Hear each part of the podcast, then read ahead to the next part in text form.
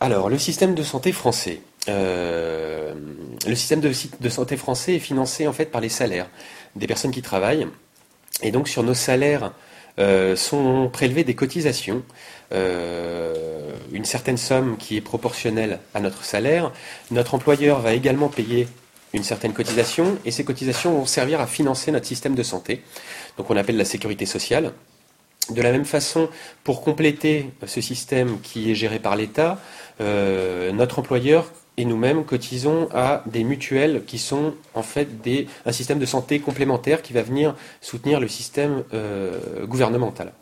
Alors, euh, cet argent, le fonds auquel on cotise, va servir en fait à financer les dépenses de santé des particuliers. Et donc, quand on va à l'hôpital ou qu'on va chez le médecin, en fait, nous ne payons qu'une part infime euh, des dépenses réelles euh, qu'engendre une maladie ou, euh, une opération.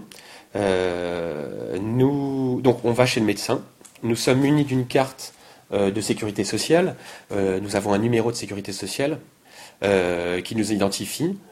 donc on va chez le médecin, on passe notre consultation. Une fois que la consultation est faite, on va payer le médecin, lui donner notre carte de sécurité sociale pour que lui puisse communiquer à l'organisme qui gère la sécurité sociale le montant des dépenses euh, engendrées.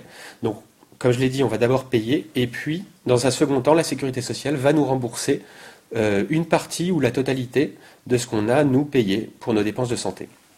Alors, pour la partie qui n'est pas remboursée quand il nous paye une partie, là, c'est la mutuelle dont je parlais tout à l'heure qui va nous rembourser la différence. Encore une fois, soit elle va verser un peu plus que la sécurité sociale, soit elle va couvrir la totalité de nos frais de santé. Et donc, en France, euh, on peut dire que la santé est quasiment, quasiment gratuite.